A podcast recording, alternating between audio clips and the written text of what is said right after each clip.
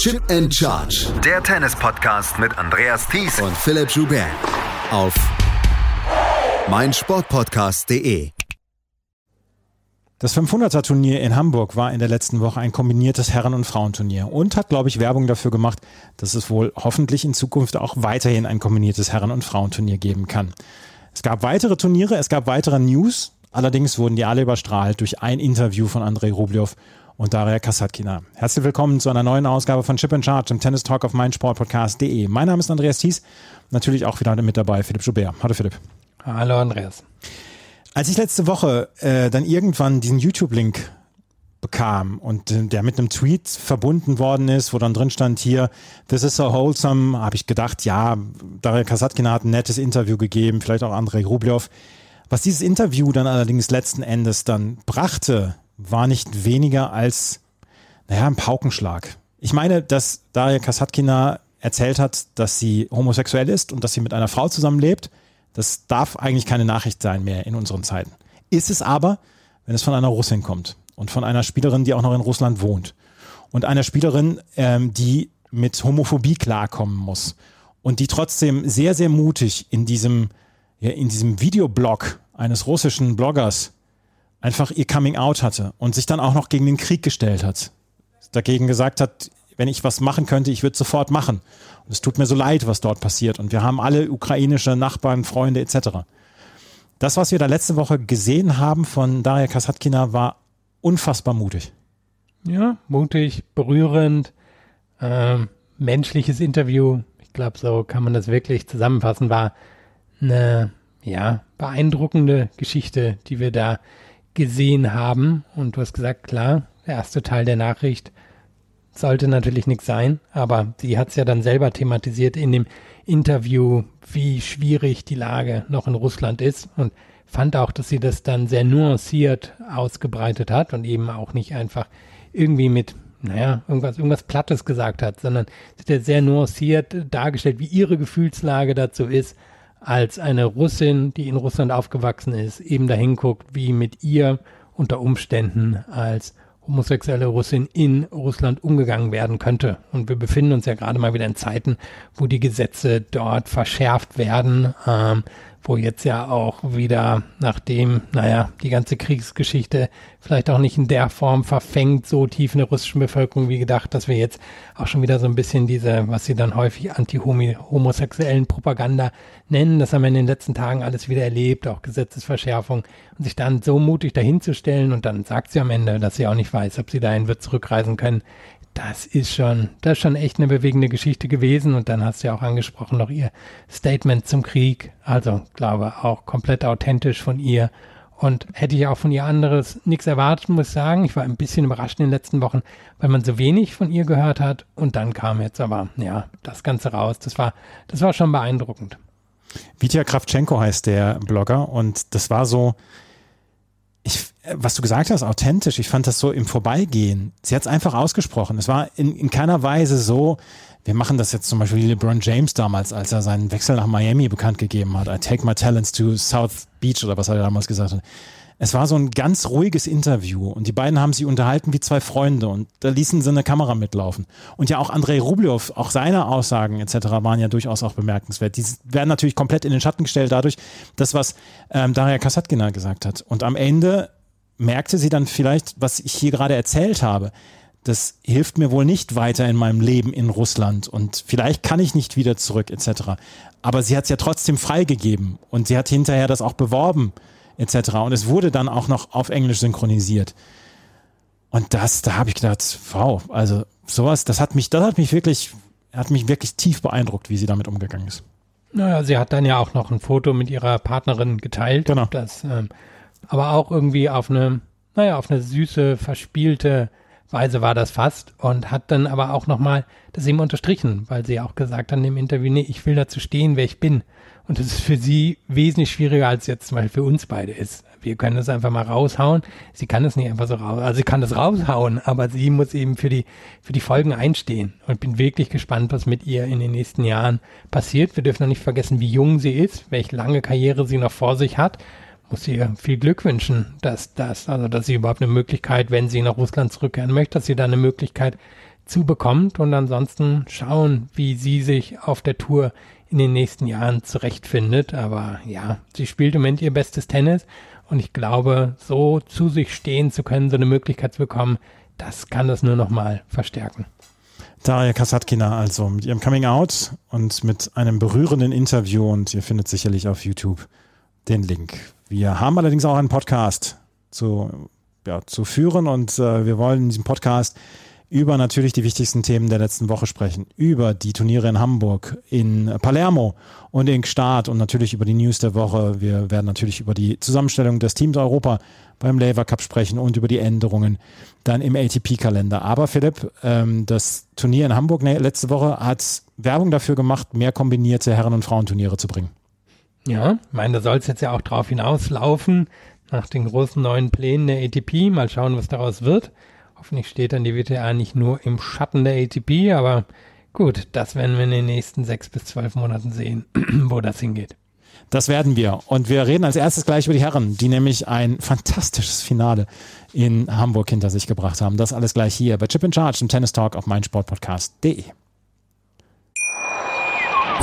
Hey, Malte Asmus von meinsportpodcast.de hier. Ab März geht's weiter mit unseren 100 Fußballlegenden. Staffel 4 bereits. Freut euch auf Zlatan Ibrahimovic, Michel Platini, Cesar Luis Minotti, Paolo Maldini, um nur mal vier zu nennen. Und bis wir mit der vierten Staffel kommen, hört doch einfach noch mal rein in die bisherigen drei Staffeln. Ronaldinho, Sepp Meyer, Gary Lineker, Lothar Matthäus und viele weitere warten da auf euch. 100 Fußballlegenden. Jetzt. Überall, wo es Podcasts gibt. Das 500er Turnier in Hamburg, das war in den letzten Jahren, ja, vor dem Umbau eigentlich vom Roten Baum, immer so ein vielleicht ungeliebtes Stiefkind. Es hat nie so richtig die großen Spiele ähm, anlocken können. In diesem Jahr war es alles anders. In den letzten Jahren ist schon anders geworden. Andrei Rublev hatten wir als Champion, wir hatten Pablo Carreño Busta, Stefanos Tsitsipas ist hingekommen zu dem Turnier. Und in diesem Jahr hatten wir als großes Zugpferd in Hamburg Carlos Alcaraz plus es war ein kombiniertes Herren- und Frauenturnier. Über die Frauen sprechen wir nachher noch im Frauenteil, aber jetzt sprechen wir erstmal über das Herrenturnier. Und Philipp, wir können sagen, insgesamt war das ein wirklich gutes Turnier. Es fehlten vielleicht die ganz, ganz großen Namen am Ende und es fehlte vielleicht der eine deutsche Spieler, der ja nochmal so ein bisschen die Leute auf seine Seite zog. Aber wir haben, wir sind mit einem unfassbar guten Finale äh, entschädigt worden und wir haben mit Lorenzo Musetti einen Spieler, der vielleicht jetzt so, ja, seine Starwerdung hier hinter sich gebracht hat. Ja, das werden natürlich nicht nur die Veranstalter hoffen, sondern auch Mussetti selber. Warten ja auch alle schon ein bisschen länger drauf, wann der große Durchbruch kommt. Er hat schon ein paar tolle Matches in seiner Karriere gespielt. Mal schauen, ob das jetzt so ein bisschen das alles Entscheidende war, aber über den sprechen wir gleich. Insgesamt würde ich auch sagen, Alcaraz ist natürlich schon ein Riesenname. Mein Gefühl war, es war schon alles um ihn aufgebaut. Kann man natürlich auch machen. Vielleicht hätte eben noch ein großer anderer Name gefehlt. Du hast es angesprochen. In der Vergangenheit dort auch Dominik Thiem zum Beispiel gespielt, Alexander Zverev gespielt.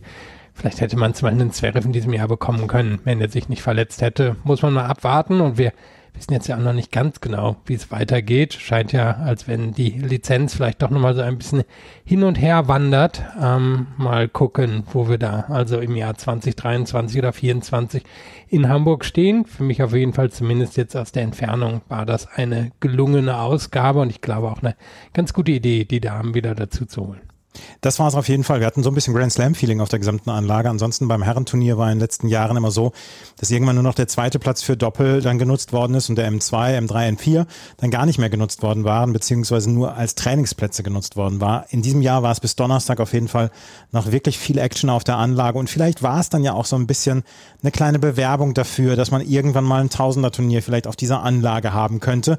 Aber du hast es gerade eben gesagt, es gibt im Moment Diskussionen, es gibt sehr schwierige Diskussionen und und ähm, Sandra Reichel, die Turnierdirektorin, war dann auch ein bisschen irritiert, als sie festgestellt hat oder feststellen musste, dass der DTB jetzt dann die Lizenz neu ausschreiben will. Nach 2023 bis 2023 hat Sandra Reichel mit ihrem Vater zusammen noch die Lizenz für das ATP-Turnier in Hamburg und jetzt in diesem Jahr dann ja auch die WTA-Lizenz. Aber lass uns über das Turnier sprechen und über das Finale. Und ähm, ich war in der glücklichen Lage, das Finale kommentieren zu dürfen für den Tennis Channel. Das habe ich zusammen mit Mischa Zverev gemacht. Und wir waren beide begeistert über knappe drei Stunden absolutes Weltklasse-Tennis, was Lorenzo Musetti und Carlos Alcaraz abgeliefert haben. Und alles sah danach aus, nach zwei Sätzen, als ob Alcaraz mal wieder so ein Houdini-Act abliefern könnte, wie zum Beispiel in Barcelona, als er gegen Alex de Minaur mit Matchball zurücklag und das Match am Ende noch gewonnen hat. Dieses Mal hatte er fünf Matchbälle im zweiten Satz abgewehrt und Musetti kam dann trotzdem zurück und gewann im dritten Satz mit 6 zu 4. Es gab zwischendurch noch eine Kontroverse, wo es einen Punkt zugunsten von Lorenzo Musetti gab, den es nicht hätte geben dürfen. Der war allerdings dann am Ende nicht entscheidend, das war das Gute. Und Musetti hat sich hier zurückgekämpft nach einem verlorenen zweiten Satz, den er nie und nimmer hätte verlieren dürfen. Aber beide haben wirklich fantastisches Tennis abgeliefert. Ja, kann ich so unterschreiben. Ich war jetzt nicht in der glücklichen Lage, es live sehen zu können, habe nur die Höhepunkte schauen können. Aber die haben mir schon sehr gut gefallen und natürlich auch so ein bisschen das Beste in beiden unterstrichen. Also Alcaraz ist vielleicht nicht ganz an sein Leistungsvermögen rangekommen, das können wir gleich nochmal analysieren, aber Mussetti, der hat schon nochmal einen gewissen Sprung in dieser Woche gemacht. Mussetti ja jemand, der extrem talentiert ist, der wirklich ein erstaunliches Ballgefühl hat, der eine finde ich, spektakuläre Rückhand hat und Vorhand ist er auf dem Weg nach oben, würde ich mal sagen. Und das Ding bei ihm aber in den letzten Jahren war einfach, er tendiert dazu, in den allerengsten Momenten die Nerven zu verlieren. Haben wir dieses Jahr gegen Tsitsipas bei den French Open gesehen, haben wir im letzten Jahr gegen Djokovic gesehen. Da hat er ja die ersten drei Runden überstanden, dann der vierten Runde ersten beiden Sätze gegen Djokovic gewonnen, dann bei 0-4 im fünften aufgegeben und da hat er sich so ein bisschen den Ruf erarbeitet, nicht nur, dass er A, ein Sandplatzexperte ist, sondern B, dass er eben wirklich dazu tendiert, in großen Matches irgendwann die Nerven zu verlieren. Und das war ja heute prädestiniert dafür. Das ist angesprochen, die Matchbälle, die er vergeben hat. Er hat im zweiten Satz eben bei 5-4 aufs Match aufgeschlagen. Dann kam diese Geschichte mit diesem Double Bounce, also wo ein Ball quasi zweimal auf seiner Seite des Netzes aufgetippt ist, bevor er ihn zurückgespielt hat. Das hat dann Alcaraz extrem verärgert und dann hat er aber trotzdem nochmal im Tiebreak die Matchbälle gehabt und dann im dritten Satz hat es dann wirklich in seine Richtung gebogen und ich bin mir sicher, die allermeisten hätten erwartet, dass der dritte Satz klar gegen Musetti läuft. Das einfach in seiner Karriere häufig so passiert. So ein bisschen den Ruf des Schönspielers, aber er hat hier gezeigt, dass er eben viel mehr kann als Schönspielen. Herausragende Return-Woche gehabt, besser aufgeschlagen, als er es in der Vergangenheit gemacht hat. Vorhand war stabiler und er hat einfach Alcaraz enorm unter Druck gesetzt hier im Finale. Und er hat es, wie gesagt, im dritten Satz dann geschafft, dieses Match dann noch zu drehen. Man muss es halt schon fast sagen, er hat es gedreht, dieses Match.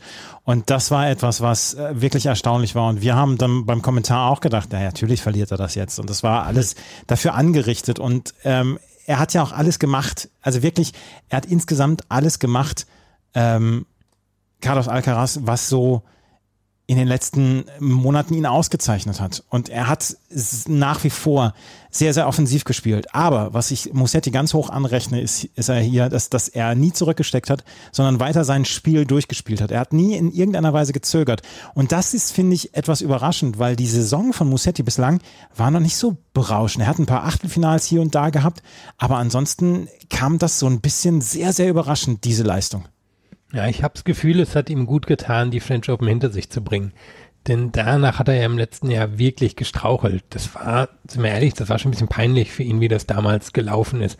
Weil er hatte dann ja wirklich im dritten, vierten und fünften Satz so richtig auf die Nuss bekommen und hat dann nachher ja, ich erinnere mich noch irgendwas erzählt von, naja, er sei dann quasi für die Fans hätte er da hätte er da nicht weitergespielt und so. Also mag auch alles ein bisschen unglücklich übersetzt worden sein, aber das, das hat schon ein bisschen an ihm gekratzt, glaube ich, wie er damals von Djokovic dann in Sätzen drei bis fünf vorgeführt worden ist und hat er sich nicht so richtig von erholt und hat das Gefühl, das muss der Inter sich lassen. Dieses Turnier, klar, war jetzt unglücklich in diesem Jahr, dass er da in der ersten Runde dann verloren hat gegen Tsitsipas, aber damit war es quasi beerdigt und jetzt konnte er sich neuen Aufgaben widmen. Und er hat ja das Talent, um, naja, ein Top Ten Sandplatzspieler in Zukunft zu sein, vielleicht sogar ein bisschen mehr auf Sand.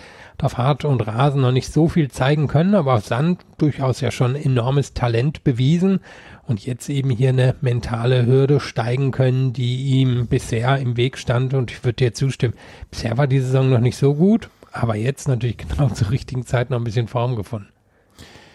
Carlos Alcaraz dagegen ist jetzt der jüngste Spieler in den Top 5 seit 2005 Rafael Nadal. Und wir wollten sie nie, die Vergleiche. Wir wollten diese Vergleiche nie. Wir haben selber immer gesagt, nee, lass die Vergleiche mit äh, Rafael Nadal. Carlos Alcaraz muss damit fertig werden und so weiter. Naja, er bietet sie ja immer wieder. Aber wir müssen auch wirklich sagen, er spielt anders als der junge Rafael Nadal. Also der Nadal von heute oder ein Nadal aus den letzten fünf Jahren ist nicht der Nadal von damals gewesen. Also ich erinnere mich noch extrem gut, wie Nadal durchgekommen ist. Und er war zwar jetzt auch nicht der Pusher, als der damals so ein bisschen ab und an mal belächelt wurde. Er war schon jemand, der mit der Vorhand extrem offensiv sein konnte, aber er hat es nicht so wie Alcaraz gemacht. Also Alcaraz hatte ja manchmal das Problem, fast zu offensiv zu werden. Und das ist ein bisschen auch meine Frage hier nach dieser Woche, wo ich mal sagen würde, naja, also nicht so häufig ans oberste Leistungslimit rangekommen. Paar Matches drin gewesen, wo er sich eher irgendwie durchwurschteln musste. Nur durchwursteln sieht bei ihm im Moment so aus, dass der Plan B, so man ihn denn dann erkennen kann, so ein bisschen dahin geht, dann wirklich noch mehr aufs Gas zu drücken und noch aggressiver zu werden. Und da hatte ich zum Beispiel heute das Gefühl, das hat ihm ganz am Ende so ein bisschen das Bein gestellt, dass er da fast zu aggressiv war, vielleicht gar nicht so aggressiv hätte sein müssen. Aber dann, dann geht er so in diesen Modus rein, wo er so richtig, richtig drauf drischt. Und das war dann so ein bisschen, was ihm fast schon das Match gekostet hätte gegen Nikola Kuhn in der ersten Runde, dann hier auch. Und so ein bisschen, ja, die Frage vielleicht, nachdem er jetzt ja auch drei Niederlagen gegeneinander oder gegen Spieler hat, die ungefähr in seinem Alter sind, ob das vielleicht so ein klein bisschen an seinem Selbstvertrauen langsam nagt. Carlos Alcaraz hier ins Finale gekommen. Vorher hat er beeindruckende Matches geliefert, zum Beispiel gegen Karen Ratschanow und auch gegen Alex Moljan. Ich, zum Beispiel auch das Match gegen Filip Krajinovic. Da spielte er bis zum 6 zu 6, spielte er auf Augenhöhe mit Krajinovic und dann hat er einfach mal im Tiebreak hat er eine Schippe draufgepackt und war einfach eine deutliche Klasse besser als Krajinovic. Du sagst es, das Match gegen Nikola Kuhn war nicht gut und da musste er wirklich kämpfen, um da rauszukommen und das ist dann so ein Ding, er, woraus er dann vielleicht lernen kann. Auf jeden Fall war dieses Match gegen Lorenzo Musetti unglaublich abwechslungsreich und wirklich eine Werbung für den Sport. Und wenn die beiden sich in den nächsten 15 Jahren noch 20 Mal treffen, ich habe nichts dagegen und ich werde dagegen garantiert keinen Einspruch erheben. Um einen Spieler müssen wir uns noch kümmern, das ist Francisco Cerundolo. Der hat hier noch wieder das Halbfinale erreicht, ist jetzt unter den Top 35 in der Welt und hat hier insgesamt unter Beweis gestellt, dass er vielleicht im Moment zu den Top 10, 15, 20 Sandplatzspielern der Welt gehört und hat hier beeindruckende Siege unter anderem gegen Andrei Rublev gehabt oder auch ähm, im Viertelfinale gegen Aslan Karatsev, aber das war auf jeden Fall etwas, wo man sagen kann, ähm, der Mann hat sich dann auch richtig entwickelt. Ja, also war vielleicht langsam so mit Ansage nach den letzten anderthalb Jahren. Nur hatte ich bei ihm so das Gefühl, na, vielleicht hat er auch jetzt erstmal eine natürliche Grenze erreicht, nachdem er eben diesen Durchbruch hatte. Und jetzt muss man aber sagen, das war schon nochmal extrem beeindruckend nach Wimbledon. Und was wir auch erlebt haben in den letzten Jahren, das ist häufig ein Ort, wo wir einen Durchbruch sehen. Wir sprechen gleich noch über die Damen, da haben wir auch so eine Art von Durchbruch geschafft. Hier auch Cerundolo, der gezeigt hat, seine Vorhand, naja, was ist das? Top 10 auf Sand in der Welt? Würde ich schon sagen. Also hat hier ein Achtelfinale gegen Andrei Rublev gewonnen. Da musste er sich nicht unbedingt hinten anstellen. Und auch gegen Musetti hat er einiges an Gegenwehr gegeben. Karatsev, der nun wirklich auf den Ball drauf prügeln kann, dem hat er auch powermäßig mindestens ebenbürtiges gegeben. Also das ist schon sehr, sehr beeindruckend, was Rundelo im Moment macht. Und ähm, eine, eine Waffe kann manchmal ein bisschen zu wenig sein im Tennis, aber auf Sand mit so einer Vorhand und das Ding ist ja, der bekommt die auch richtig, richtig flach. Das ist schon sehr beeindruckend und da bin ich mal gespannt, ob das mal jemand ist, der sich jetzt in den nächsten Monaten so in eine Position arbeitet, dass wir zum Beispiel nächstes Jahr mit dem schon als Top 20 Spieler oder so in die europäische Sandplatzsaison gehen. Denn an sich sehe ich jetzt nicht, was ihn bei den ganz großen Turnieren zurückhalten sollte, dass er da nicht mal ein Achtelfinale oder ein Viertelfinale erreicht. Francisco Cerundolo, also hier das Halbfinale erreicht. Auch Alex Moljan war im Halbfinale, auch er mit einem richtig guten Turnier. Unter anderem hatte er nämlich in der ähm, ersten Runde gegen Marco Topo gewonnen, einen Deutschen, der bis ja, vor ein paar Wochen noch die serbische Staatsbürgerschaft hatte und seitdem die deutsche Staatsbürgerschaft trägt und jetzt als Qualifikant sich hier durchgekämpft hatte. Das Turnier in Hamburg war auf jeden Fall eine Werbung für dieses Turnier, für den Standort. Und gleich sprechen wir dann natürlich noch über die Frauen.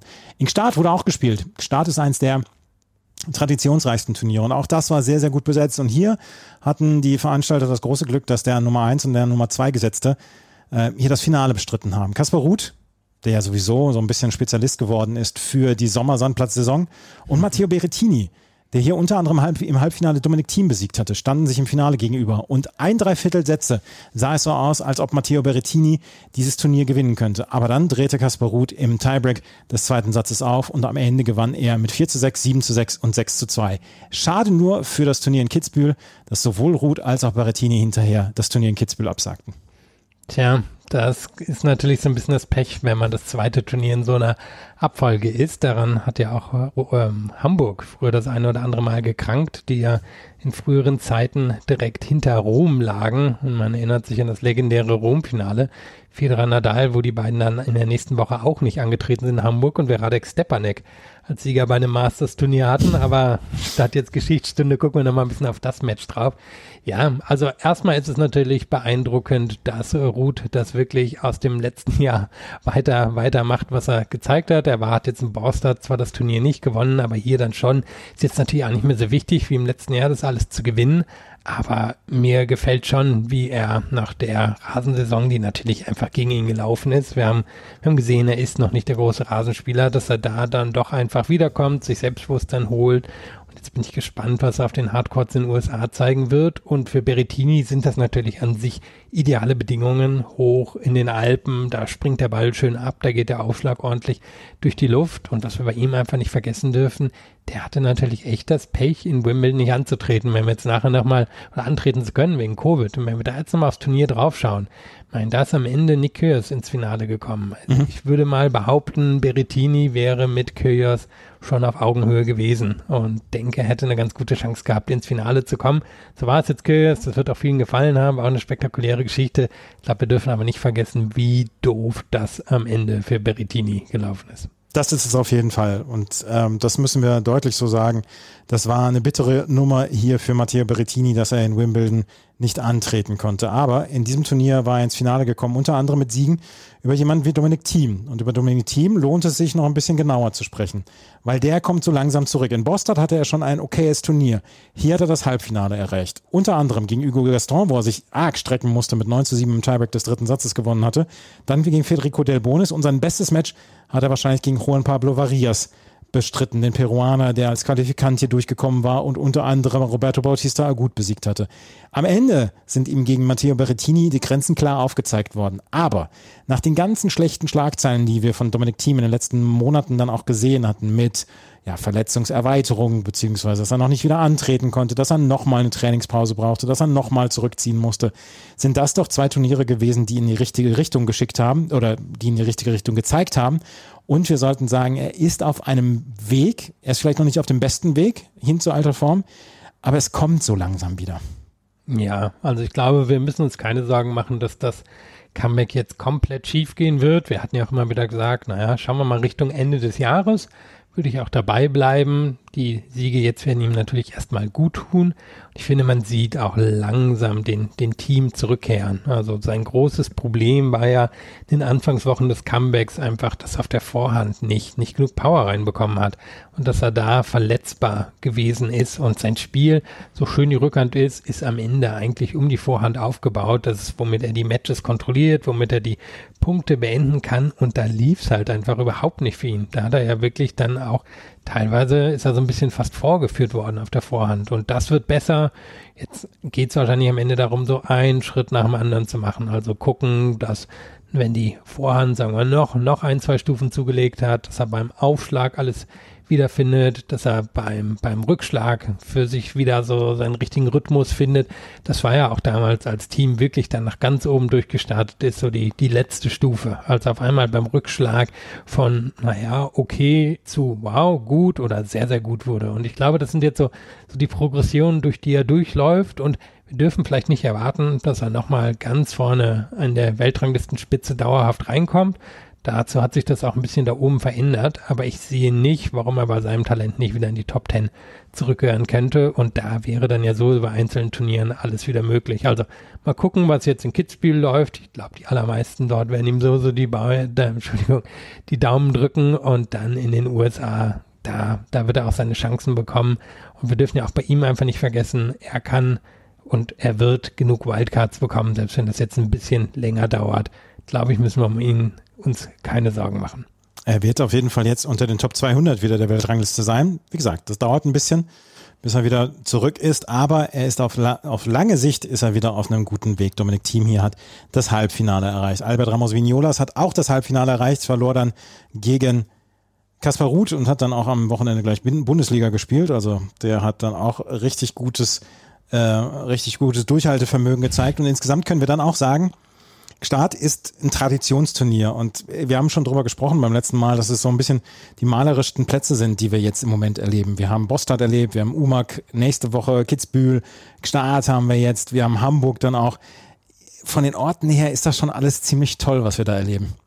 Ja, also wäre ich jetzt Tennisprofi auf dem Niveau, ich würde hier auch diese Turniere spielen. Klar, das ist jetzt irgendwie keine Tausender-Turniere in den USA, irgendwie in Cincinnati direkt neben dem Rummel. Aber das sind natürlich schon irgendwie mit die schönsten Chords, die wir in Europa haben. Und wenn man, glaube ich, als Spieler selbst Sandplatztennis schätzt, dann kann das doch kaum mehr Spaß machen, als jetzt irgendwie nach Wimbledon auf diesen Turnieren unterwegs zu sein, weil die Fans sind ja auch häufig zahlreich da, sind dankbar, ähm, müssen jetzt auch, glaube ich, nicht immer gleich Federer Nadal sehen, um dorthin zu kommen, weil das einfach eine andere Art von Tradition hat. Und von daher, ich hoffe, egal was jetzt in der ATP in den nächsten Jahren passiert, dass uns das erhalten bleibt und dass nicht wirklich alles nur noch auf die ganz großen Turniere zuläuft. Eins müssen wir noch gerade besprechen, das hatten wir beim Turnier in Hamburg eben nicht besprochen. Entschuldigung wegen der Sirenen im Hintergrund. Eins müssen wir gerade besprechen. Beim Turnier in Hamburg gab es die erste Runde Nikolaus Basilashvili gegen Aslan Karatsev. Ja, möchtest du kurz erwähnen, warum das bemerkenswert ist? der Kollege Yannick Schneider hatte in der letzten Woche zusammen mit der ARD, mit der Sportschau, eine Recherche nee, rausgebracht. Mit ZDF. Mit dem ZDF, Entschuldigung, Ihre wem Ihre gebührt. Eine Recherche rausgebracht, in dem er ähm, dargestellt hat, dass Nikolaus Basilashvili und Aslan Karatsev vor Jahren Matches verschoben haben sollen und vor allem, dass einer der Trainer da ein gehöriges Wortchen mit, mitreden sollte. Dann sollten die beiden eigentlich in, in Bostad in der zweiten Runde gegeneinander spielen.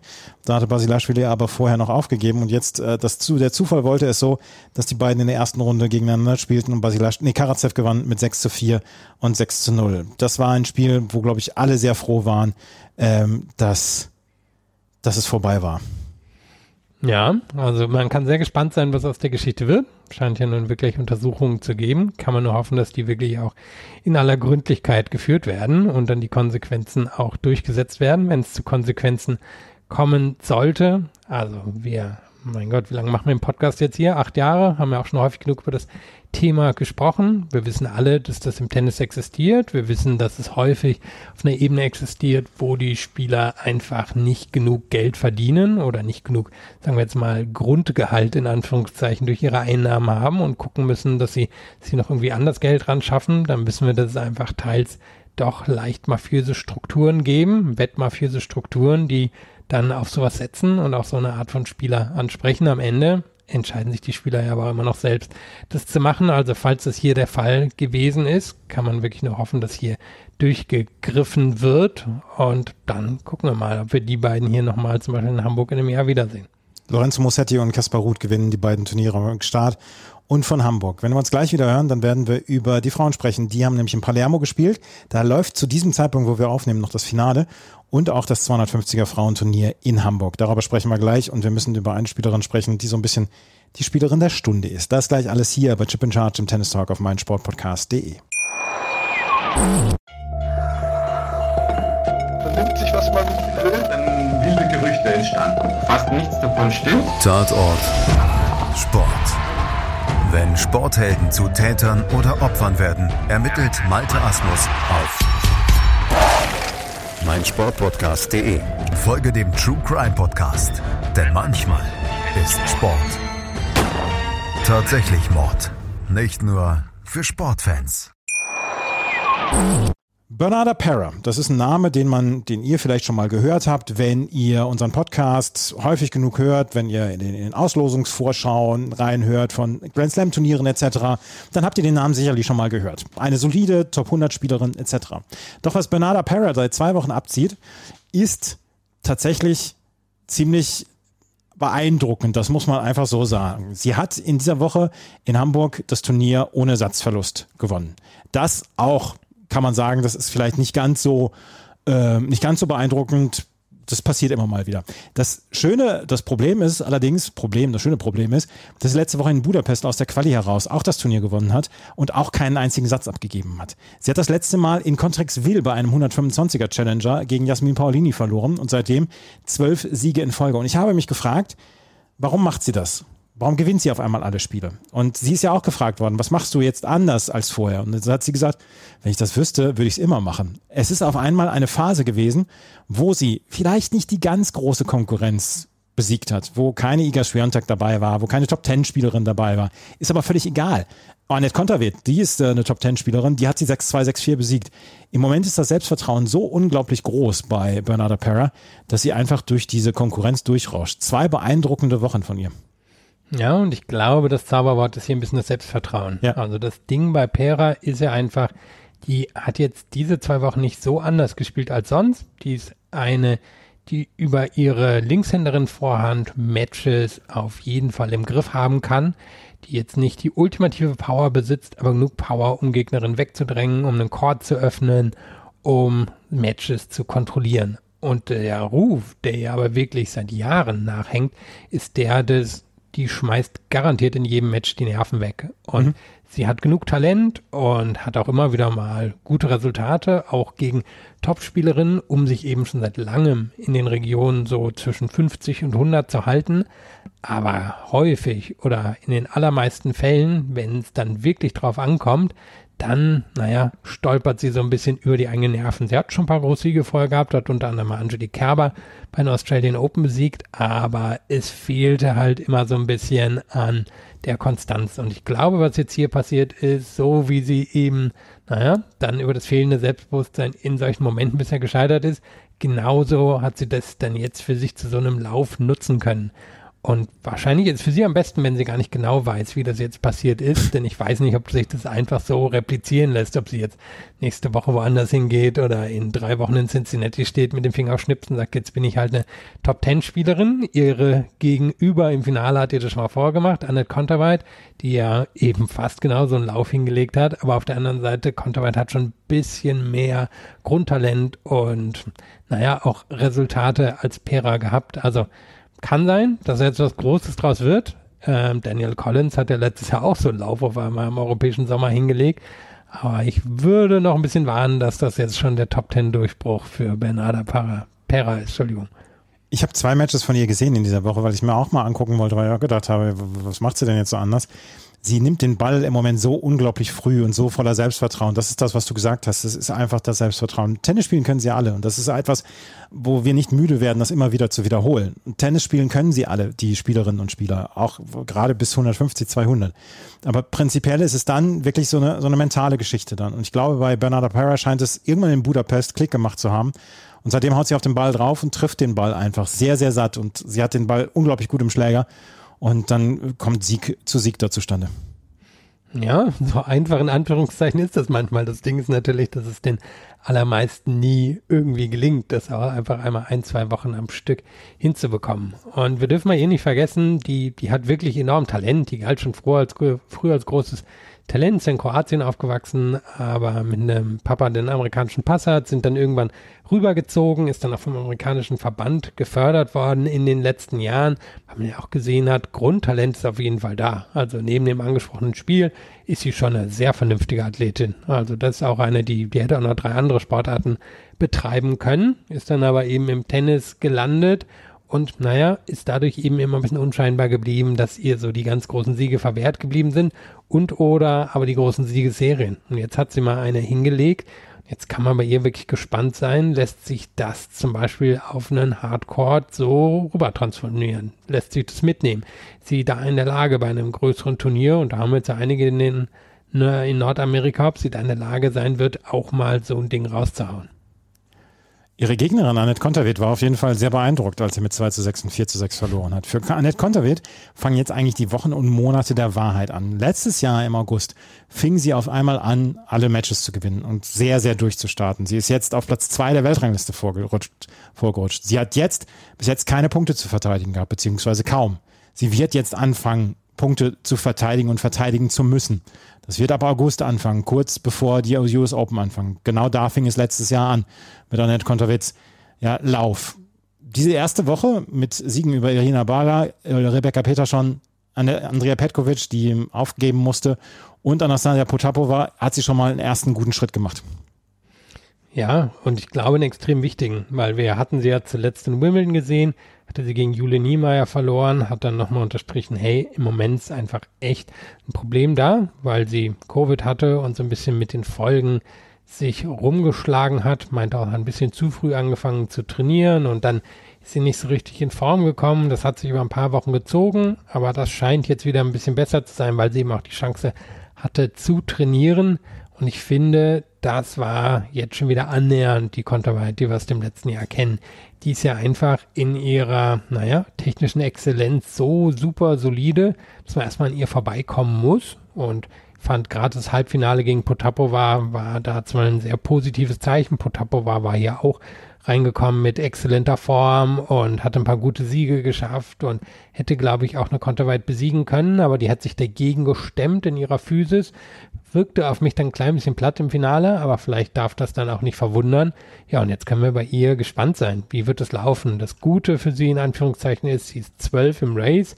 Das heißt, sie hat eigentlich eine ganz okay Grundform und sie wird jetzt nicht hier irgendwie total nach unten purzeln, selbst wenn sie die ganzen Punkte aus dem letzten Jahr nicht verteidigen kann.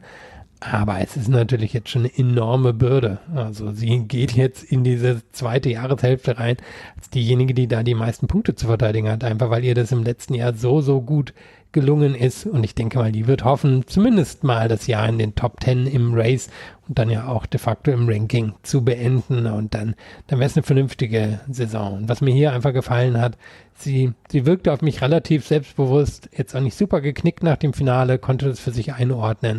Und jetzt wird es für sie darum gehen, vielleicht nochmal ein bisschen an, an Grundfitness zu bekommen in den nächsten Wochen und dann einfach mal den Saisonteil in den USA anzugreifen und zu gucken, was passiert. Ich hatte auch das Gefühl, dass sie sehr selbstbewusst angetreten ist und vor allen Dingen, dass sie das so ein bisschen genossen hat, die Starspielerin in diesem Turnier gewesen zu sein. Und sie war an eins gesetzt und äh, sie hat eine Wildcard noch bekommen hinterher. Also sie hat sie nicht von vornherein gemeldet. Aber ich glaube, insgesamt hat ihr das ganz gut gefallen, dieses Turnier. Ja, kann ich auch verstehen. Also ich meine, ne, in einer großen europäischen Hauptstadt, äh, Hauptstadt sage ich schon, soweit hat Hamburg noch nicht geschafft, Hansestadt wollte ich sagen. Und ich meine, sie kommt ja aus Estland, also kann mir, kann mir vorstellen, da, da hat das auch nochmal einen gewissen Ruf und hier dann als da reinzukommen. Ich meine, sie ist die zwei in der Weltrangliste. Ja, wir können sagen, natürlich im Moment ist es einfach auf den Plätzen 2 bis 15 oder so bei der WTA, dass da die Punktzahl sehr niedrig ist und dass sich da alles ballt. Aber sie hat sich das alles erarbeitet. Sie steht da zurecht ähm, durch all die Punkte, die sie eben letztes Jahr in der zweiten Jahreshälfte gewonnen hat. Und da finde ich, soll sie, soll sie das auch genießen. Also gefällt mir besser, als wenn sie da jetzt reinkommt und sich fast entschuldigt irgendwie, dass sie, dass sie da mit so einer hohen Weltranglistenposition ist, obwohl die letzten Wochen nicht gelungen sind. Wir haben gesagt, warum sie nicht gelungen sind weil sie eben krank war. Wissen auch, kann im Moment allen passieren. Also muss sie, muss sich keinen Kopf machen und wunderbar, dass sie das hier für sich genossen hat. Und Hamburg ist ja auch so ein bisschen das Tallinn Norddeutschlands. Ja. Immerhin nicht die Hauptstadt Norddeutschlands. genau. Annette Konterweht also hier ins Finale gekommen. Anastasia Potapova hatte auch ein gutes Turnier, hat gegen Barbora Krejcikova im Viertelfinale gewonnen und das andere Halbfinale hatte Marina Zanevska erreicht, die hier im Viertelfinale unter anderem Alexandra Sasnovic besiegt hat. Ein kurzes Wort zu Barbora Krejcikova, die kämpft sich so langsam wieder zurück, aber es ist noch bei weitem nicht die Form von den French Open 2021 ist sie nicht. Ich glaube, bei ihr ist es natürlich alles Timing im Spiel. Da ist das Selbstbewusstsein ein bisschen mit drin. Da ist auch die Matchhärte mit drin, dass sie da wirklich einfach richtig zum Ball steht. Und sie hatte dann gegen Potapova auch keinen guten Aufschlagstag. Also ich glaube, sie hat am Ende ein gutes Stück unter 50 Prozent der Aufschlagspunkte gewonnen. Nur Potapova ist ja eine, die unglaublich weite Schwünge hat. Das heißt, die braucht einen eher langsamen Belag. Den hatte sie hier. Konnte sie den Druck hochhalten gegen Krejcikova und von daher würde ich mir an ihrer Stelle noch keine, keine großen Sorgen machen. Sie hat jetzt viele Punkte noch zu verteidigen, aber ich sehe in ihr immer noch eine Top-10-Spielerin, die sich eigentlich da oben jetzt auch etablieren sollte.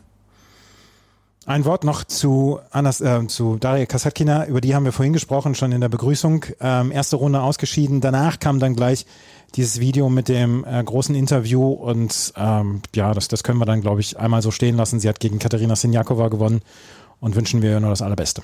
Ja, genau. Wen wir allerdings schon noch erwähnen können, ist natürlich Andrea Petkovic. Ja.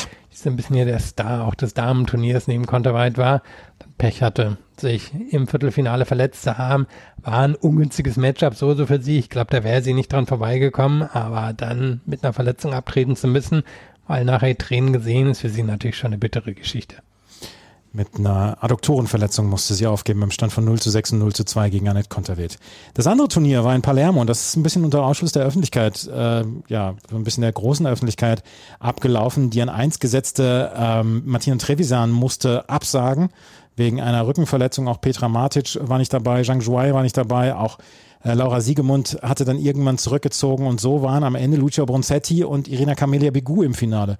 Begu, die unter anderem Ocean Dardin besiegt hatte oder Diane Paris oder dann auch Sarah Soribes Tormo in einem Match, was bis kurz vor drei gegangen ist, Ortszeit.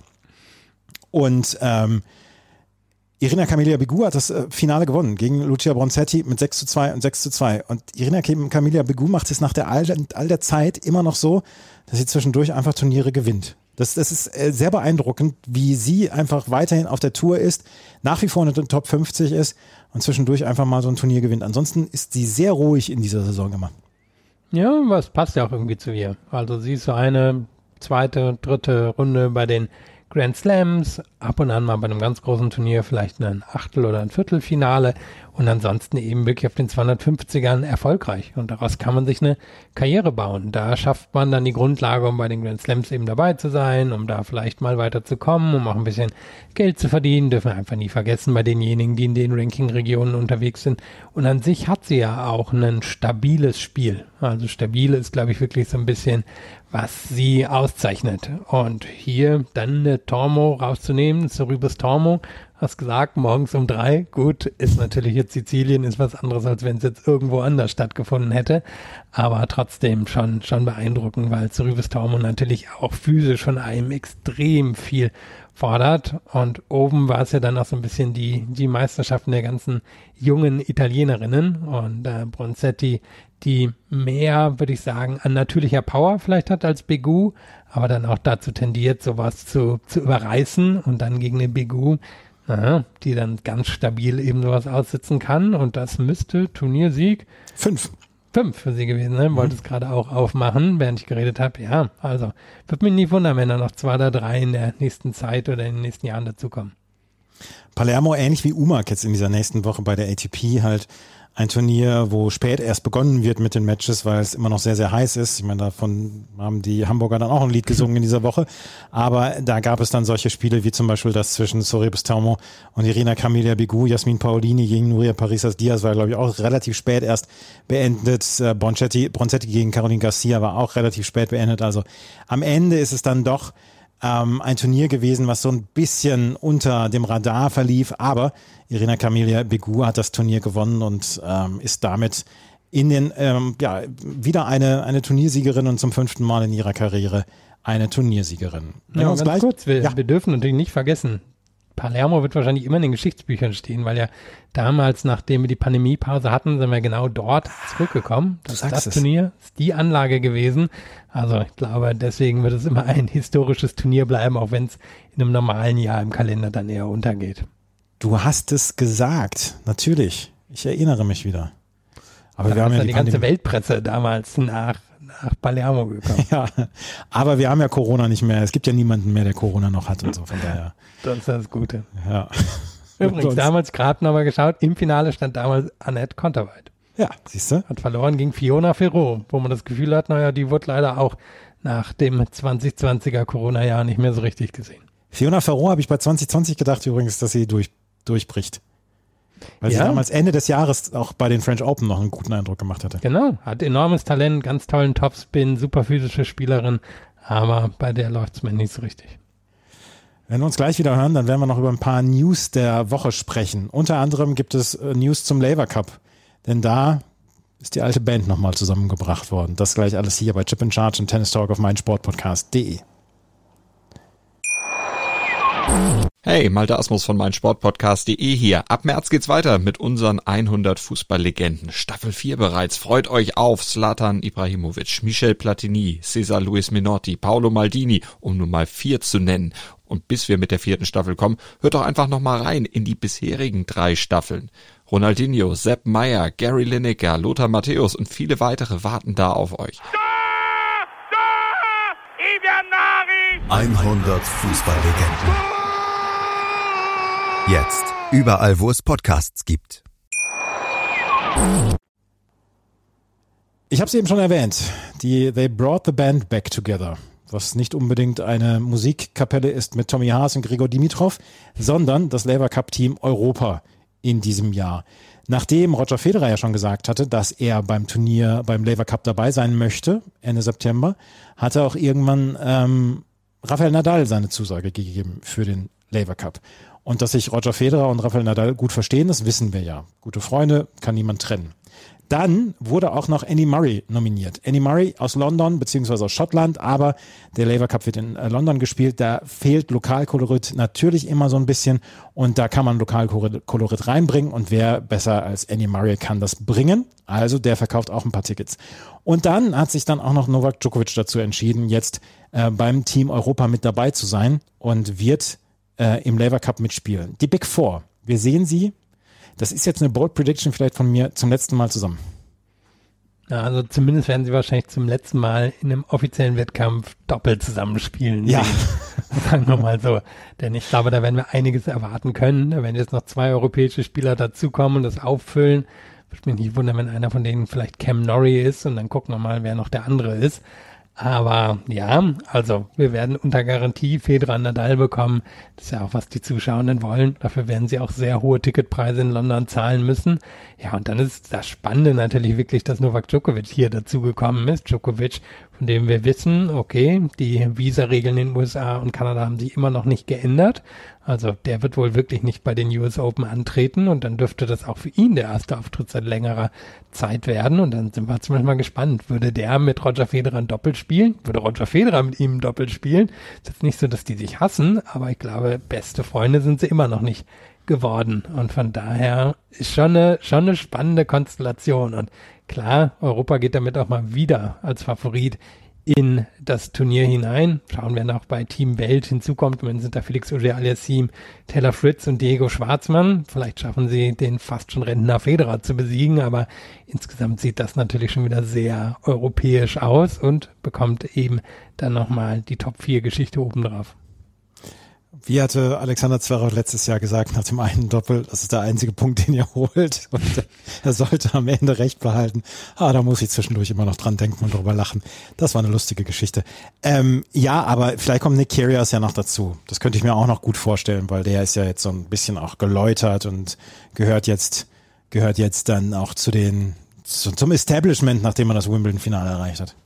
Ja, bei dem müssen wir allerdings natürlich gucken, wie läuft dieser Gerichtsprozess, die Vorladung wenn das ganz schief für ihn läuft, dann ist er, glaube ich, erstmal seinen Reisepass los. Aber mhm. gucken wir uns erstmal alles dort an. Das wird ja noch im August stattfinden und werden wir natürlich hier dann auch berichten. Also der Labour Cup grüßt mit den Big Four im Team Europa und Team Welt muss da schon einiges entgegensetzen, damit da in irgendeiner Weise was äh, laufen kann. Was laufen sollte auch mal wieder für Naomi Osaka. Wir würden uns freuen, wenn wieder was für sie, für sie läuft. Erstmal läuft für sie Trainersuche, glaube ich, weil sie hat sich von Coach Wim Fissett getrennt, beziehungsweise beide voneinander gegenseitig. Das ist nicht so ganz klar bislang geworden. Der erste, der das kommuniziert hat, das war Wim Fissett selber, der gesagt hat, nee, wir arbeiten nicht mehr zusammen. Und ähm, das ist eine Geschichte, die etwas überraschend war und vor allen Dingen, dass sie vom Trainer gekommen ist. Ja, also schon, schon eine eigene Geschichte, weil zeitgleich wurde auch klar, dass sie vorhat, die volle Hardcore-Saison jetzt in den USA zu spielen will San Jose spielen, will Montreal spielen, will Cincinnati spielen, will die US Open spielen, wissen, wie gut sie in Form sein kann auf den US-amerikanischen Hardcourts und jetzt also ohne Trainer und auch, wie man hörte, sonst ohne Team unterwegs. Also Fitnesstrainer und Physio mussten anscheinend auch gehen. So ganz klar.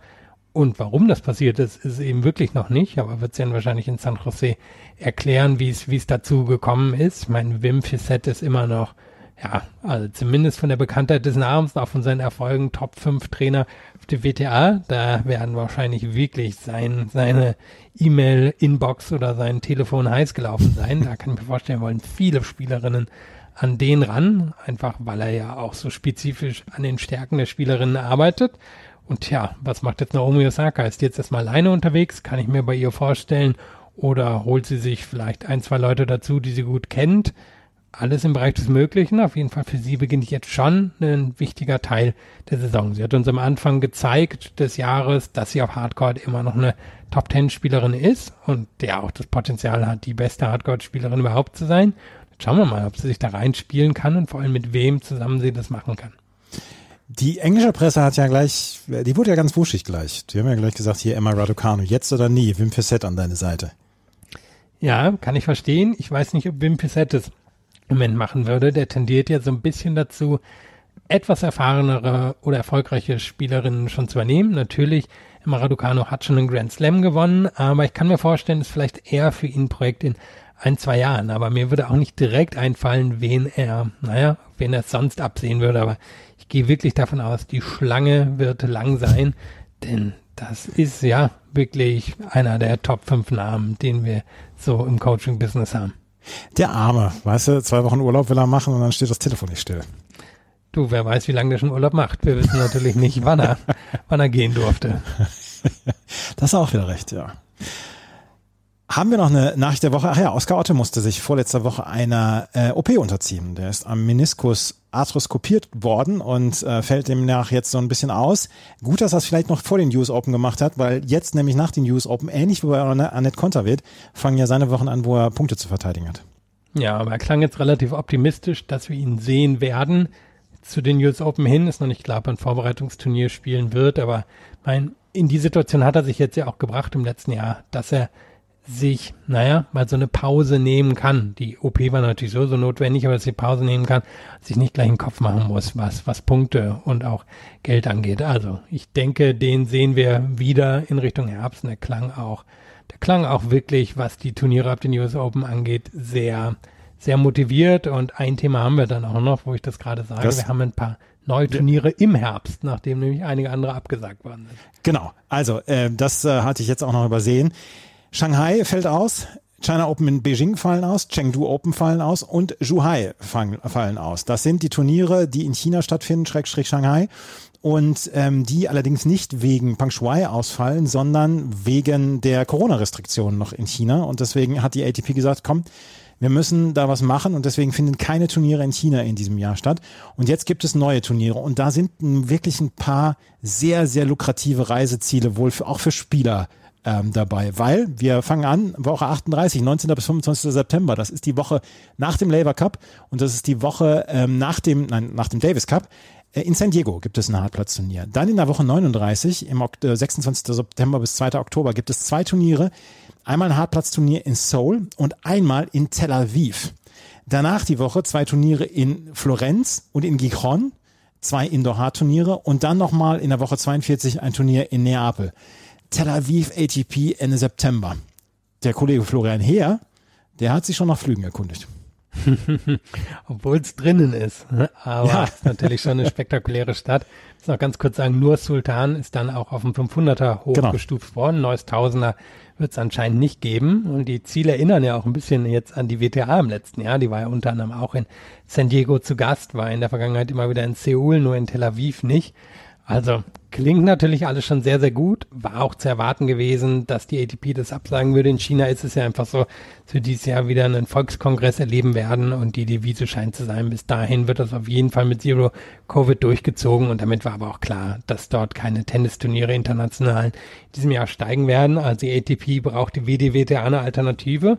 Ich würde mal sagen, das klingt alles ganz gut zusammengesetzt und nach den Turnieren, die du jetzt angesprochen hast, erleben wir dann auch noch eine normale Hallensaison in Europa, also Basel, Wien, Paris, ähm, Turin, alles wird dabei sein und es endet dann alles wieder fast Anfang Dezember mit dem Davis Cup. Also stehen noch einige Monate Tennissaison an. Absolut. Und gerade auf diese europäische Hartplatzsaison, glaube ich, können wir uns nochmal freuen. Wien ist exzellent besetzt. In Basel wird vielleicht Roger Federer seinen Abschied geben. Also äh, da wird noch einiges passieren und da sind auf jeden Fall noch einige gute Monate vor uns und vielleicht dann auch interessante Monate. Alexander Zverev hat in der letzten Woche dann auch ein Statement abgegeben oder sein dann erstes quasi Lebenszeichen nach seiner Verletzung abgegeben. Er ist jetzt im Moment in Donaustauf in der Reha und macht Fortschritte. Mischa Zverev hat zu mir dann auch gesagt, ähm, ja, er brennt darauf, wieder auf den Platz zurück zu können, wann es dann soweit sein, sein wird. Das wisse er noch nicht, aber äh, er mache einen guten Eindruck und sei motiviert im Moment täglich dann ins Gym zu gehen und dann auch an der Reha zu arbeiten. Das war es mit einer etwas kürzeren Ausgabe von Chip and Charge, dem Tennis Talk auf meinsportpodcast.de heute. Wir hoffen, es hat euch trotzdem gefallen, unser Überblick über das, was in der letzten Woche in der ATP und in der WTA passiert ist. Wir werden uns nächste Woche wieder hören. Ja, in zwei Wochen hören wir uns wieder. In zwei Wochen werden wir uns wieder hören. Und dann hören wir uns zweimal nacheinander, weil dann stehen jetzt schon die Masters-Turniere und auch bald die US Open an. Genau. Und in zwei Wochen werden wir uns wieder hören und vielleicht gibt es zwischendurch nochmal einen kleinen Podcast mit mir. Mal schauen, wie es da, wie es da an Interviewpartnern, so was da so zusammenkommt. Wenn euch das gefällt, was wir machen, freuen wir uns natürlich nach wie vor über Bewertungen, Rezensionen auf iTunes und auf Spotify. Folgt uns bei Twitter, Facebook und Instagram. Und dann können wir nur sagen, vielen Dank fürs Zuhören. Und wenn ihr uns in den nächsten Wochen auch noch sehen und hören wollt, dann geht mal auf tennischannel.com. Dort werden wir uns natürlich dann auch noch um die Tennis-Bundesliga kümmern. Und das macht großen Spaß, das zu verfolgen, die Tennis-Bundesliga und tennischannel.com ist ähm, der Sender, der das überträgt. Vielen Dank fürs Zuhören. Bis zum nächsten Mal. Auf Wiederhören. Chip and Charge. Der Tennis-Podcast mit Andreas Thies und Philipp Joubert. Auf meinsportpodcast.de.